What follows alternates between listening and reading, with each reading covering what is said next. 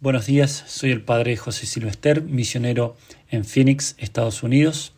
Hoy es domingo 25 de diciembre de 2022, solemnidad de la Natividad de nuestro Señor. Evangelio de nuestro Señor Jesucristo según San Juan. Al principio existía la palabra y la palabra estaba junto a Dios y la palabra era Dios. Al principio estaba junto a Dios. Todas las cosas fueron hechas por medio de la palabra, y sin ella no se hizo nada de todo lo que existe. En ella estaba la vida, y la vida era la luz de los hombres. La luz brilla en las tinieblas, y las tinieblas no la percibieron. Apareció un hombre enviado por Dios que se llamaba Juan. Vino como testigo para dar testimonio de la luz, para que todos creyeran por medio de él. Él no era la luz, sino el testigo de la luz. La palabra era la luz verdadera que al venir a este mundo ilumina a todo hombre.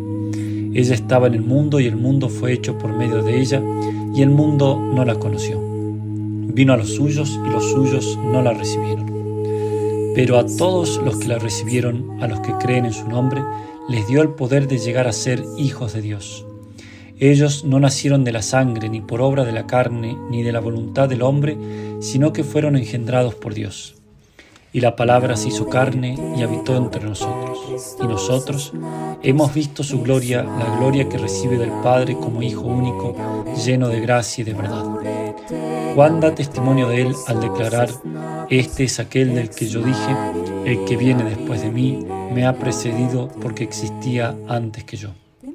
De su plenitud, todos nosotros hemos participado y hemos recibido gracia sobre gracia, porque la ley fue dada por medio de Moisés, pero la gracia y la verdad nos han llegado por Jesucristo. Nadie ha visto jamás a Dios. El que lo ha revelado es el Hijo único que está en el seno del Padre. Palabra del Señor. Gloria a ti, Señor Jesús. Quería desearles a todos, primero que nada, muy feliz Navidad. Cada vez que celebramos la Navidad nos alegramos profundamente con la presencia de Dios que viene a llenar nuestras vidas, y que cautiva nuestro corazón con su ternura de niño. ¿Y a qué vino este niño? Concretamente, como bien lo sabemos, vino a salvarnos del pecado, pero traía además otra misión especialísima a la cual quería hacer referencia particularmente con el sermón de este día. Este niño vino a revelarnos a su Padre. Este niño vino a darnos al Padre. Este niño vino a restablecer nuestra relación con Dios nuestro Padre. El pecado original tuvo consecuencias gravísimas en nuestras vidas. Nos dejó heridos por el pecado, de modo que no podemos hacer todo el bien que queremos. Además nos hizo perder el paraíso, introdujo en este mundo el dolor, la enfermedad y la muerte. Pero por sobre todo, la consecuencia más nefasta que nos dejó el pecado original fue que nos hizo perder a nuestro Padre nos dejó huérfanos, nos dejó solos y nos dejó indefensos. Nos dejó en una orfandad de algún modo constitutiva, es decir, todo hombre que viene a este mundo experimenta de un modo o de otro la ausencia del Padre. Desde que Adán y Eva, primeros padres, nos fallaron, todo hombre, al buscar la felicidad, lo que en realidad está buscando en definitiva es tener un Padre que lo ame incondicionalmente. Y por eso se dice la felicidad eterna en el cielo será el abrazo eterno con el Padre. O Santo Tomás lo dice de la siguiente manera, dice él, la visión del Padre es el término de todos nuestros deseos y de todas nuestras acciones. Y por eso también el apóstol Felipe le dirá a nuestro Señor, Señor, muéstranos al Padre y eso nos basta. Es decir, la visión del Padre colmaría todos nuestros anhelos. Y es por ello que, llegada la plenitud de los tiempos, Jesucristo viene a la tierra para devolverle al hombre el rostro de su Padre, para consolar al hombre con la presencia del Padre. Esta es la misión del Hijo, la de ser imagen de Dios Padre. De modo que todo, absolutamente todo lo que haga y diga Jesucristo es para mostrarle al hombre que todavía tiene un Padre que lo ama, un Padre que lo perdona y lo perdonará siempre, y un Padre que lo espera en el cielo. ¿Hay acaso algo más consolador que eso? Es la mismísima restauración del paraíso perdido. De aquí que San Pablo dijera que Jesucristo es imagen de Dios invisible. Explica el Padre Fuentes, dice imagen, en griego eikon, en el vocabulario bíblico, es una representación perfecta y también la manifestación perfecta de algo. Lo que el apóstol nos está diciendo pues es que Jesucristo es la perfecta manifestación de Dios. Y así entonces, para conocer cómo es Dios, debemos mirar a Jesús. Y por eso Jesucristo responderá al apóstol Felipe, Felipe, el que me ha visto a mí, ha visto al Padre. ¿Cómo dices tú, muéstranos al Padre? La pregunta en este día de Navidad es, ¿pero cómo puede un niño ser imagen del Padre? ¿Cómo puede ser representación adecuada del Padre? Y la respuesta son las paradojas con las que Dios suele envolver sus misterios. Por ejemplo, de una virgen saca al niño que nos trae la salvación, de una madre virgen. O en un pequeño pedazo de pan se esconde aquel que ni los cielos lo pueden contener. Son paradojas que conllevan los misterios de nuestra fe. Y así también en el misterio de la Navidad contemplamos que todo lo que este niño es, lo es también nuestro Padre de alguna manera. Y así como el niño Jesús, nuestro buen Padre, y así como el niño Jesús, nuestro buen Padre Dios es también todo ternura, toda humildad, toda alegría, toda inocencia, todo corazón, como son los niños.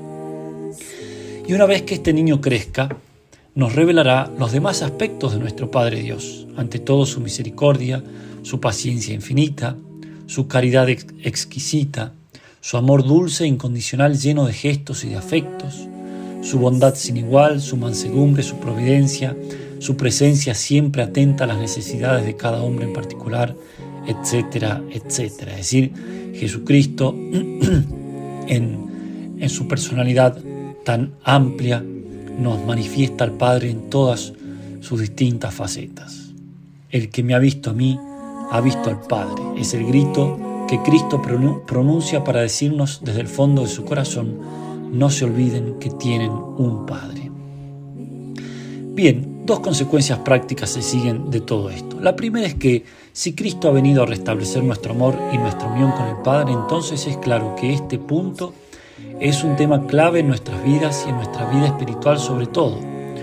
Un alma que no ha aprendido a abandonarse confiadamente en los brazos de su Padre Dios un alma que no se sabe eternamente amada, perdonada, cuidada y privilegiada por su Padre Dios, es un alma probablemente trabada en su vida espiritual, porque todavía no ha llegado a ser consciente y libremente verdadera hija de Dios. La persona que no ha llegado a entender que Dios la tiene y la ha tenido siempre en sus brazos, aún en medio de las vicisitudes más amargas de la vida, no ha logrado todavía entender el mensaje de Jesucristo es algo que todos debemos profundizar principalmente por medio de la oración, esta conciencia de que Dios es nuestro Padre y lo va a hacer siempre a pesar de que nosotros nos apartemos de Él cometiendo los peores pecados. Y la segunda consecuencia es que este mensaje que nos trae Jesucristo exige de nosotros imitación. Todos nosotros debemos imitar a Jesucristo e imitar a nuestro Padre Dios. Todos tenemos que ser buenos padres, porque allí está la plenitud de la personalidad. Todo, hombre está llamado a ser padre, toda mujer está llamada a ser madre, de modo que el hombre y la mujer alcanzan la plenitud de su personalidad solo en tanto y en cuanto lleguen a ser auténticos padres y madres, porque en ello imitan a Dios en lo que tiene de más esencial, es decir, ser padre. Las más grandes crisis de, de las crisis, la más grande de las crisis actuales es la crisis de paternidad. Por eso es tan importante que en la actualidad nosotros nos preguntemos si estamos siendo buenos padres. Una vez que uno ha experimentado la paternidad de Dios, debe entonces ahora vivirla también con todos los hombres, debe ampliar su corazón para que todos los hombres quepan en Él y que pueda relacionarse con todos ellos como un padre lo hace con sus hijos. Esto exige cosas heroicas, no pocas veces. Por ejemplo, exige a veces el hecho de que uno tenga que volverse incluso paternal con sus mismos padres, perdonarlos, comprenderlos, ayudarlos. La paternidad tiene que ser tan amplia de modo tal que quepan en nuestro corazón de padre y de madre todos los hombres de este mundo, por más que nos hayan ofendido mucho. Es eso en definitiva lo que hace Dios nuestro Padre cada día y a cada instante con nosotros. La Sagrada Familia de Nazaret es en esta misma línea un mensaje elocuentísimo que Cristo quiso preparar para nosotros. José y María serán siempre el modelo cercano para entender un poco mejor cómo es la paternidad de Dios y cómo debe ser también nuestra paternidad. Pidámosle a ellos, particularmente en esta Navidad, la gracia de vivir en confianza absoluta y abandono en Dios nuestro Padre, para ser también nosotros padres buenos como Él lo es. Les deseo nuevamente a todos que tengan una muy feliz Navidad y que el Niño Dios los bendiga abundantemente.